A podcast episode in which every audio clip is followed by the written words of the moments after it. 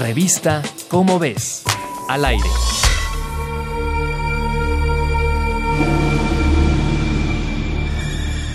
María y Juan están viendo una película de terror cuando de pronto se va la luz.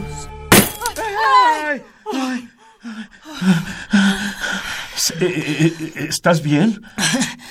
Sí. No, estaba asustada. Es más, Ah, no. Te voy a contar algo más perturbador. No, no, no, no, no, no, no empieces. Sí, sí, sí. No, ahí no te va, empieces. Ahí te va, ahí te va. Cuenta la leyenda que uno de los dioses de la época prehispánica, dios de la fertilidad, de la regeneración, de ciclos agrícolas y de la guerra, sobrevivió enterrado miles de años esperando venganza. Ay, sí. Nuestro señor desollado se lleva a los impuros a su templo y con su sonajero llama a la lluvia. Si lo haces enojar, traerá destrucción a este mundo. Bueno, ¿y cómo es o qué? No entiendo. Pues dicen que se cubre con una máscara de piel humana. Ay. Lleva en la cabeza un capirote de colores que le llega a la espalda. Y en las muñecas trae brazaletes, de donde penden las manos de sus víctimas desolladas. Este. ¿Por qué mejor no hablamos de otra cosa? No, no, no, no, no. no. Y eso no es lo peor. ¿Qué? Cuenta la leyenda que Xipetotec se despellejó a sí mismo para alimentar a la humanidad y se arrancó los ojos para que el maíz pudiese germinar. Así que en agradecimiento, los hombres le ofrecieron sacrificios humanos. Mm, un momento. Eso lo leíste en la revista ¿Cómo ves?